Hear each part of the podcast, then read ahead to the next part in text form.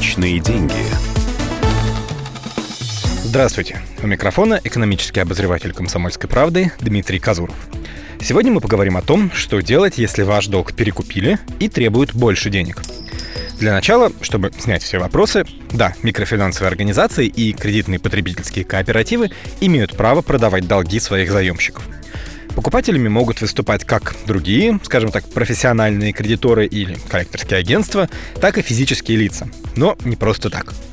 Переуступка займа возможна, если, во-первых, вы просрочили выплаты, а во-вторых, в договоре изначально был пункт, позволяющий кредитору провернуть такую операцию. В типовом договоре МФО это пункт номер 13. Если кредитор собирается передать ваш долг не компании, а физлицу или индивидуальному предпринимателю, добавляется еще одно условие – Должник сам должен согласиться на передачу такого долга этому конкретному человеку. Заранее при выдаче денег в долг получать такое согласие нельзя. То есть только когда у кредитора появится основание и желание избавиться от вашего долга, он может предложить подписать нужную бумагу. Соглашаться на такое предложение вы не обязаны, но вернуть займ все равно придется. Таков закон.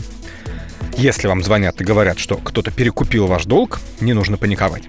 Возможно, вы сами согласились на такое, но успели забыть. Иногда на прояснение всех формальностей уходит не один месяц. Попросите показать подписанное вами согласие или зайдите в личный кабинет на сайте организации, которая выдала кредит.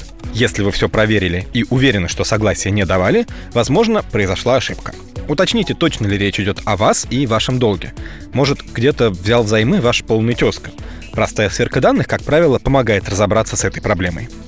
Но не исключено, что все это проделки мошенников. Злоумышленник мог завладеть вашими персональными данными и теперь пытается выманить у вас деньги. Даже если он ответил на все вопросы и верно назвал реквизиты кредитного договора, стоит перезвонить прежнему кредитору. Уточните, передавал ли он задолженность и кому именно.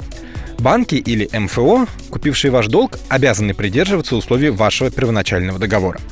Заставлять должника отдавать больше, чем он собирался, незаконно. Новые кредиторы могут предложить продлить срок займа или уменьшить ежемесячные платежи.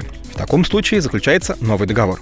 Кстати, переплата по займам ограничена. Если брали в долг в этом году, максимум — это переплата в полтора раза. Если долг оказался в руках частного лица и оно требует с вас слишком много, разбираться, скорее всего, придется через суд. Как правило, судьи встают на сторону должника и ориентируются на первоначальные условия договора. Личные деньги.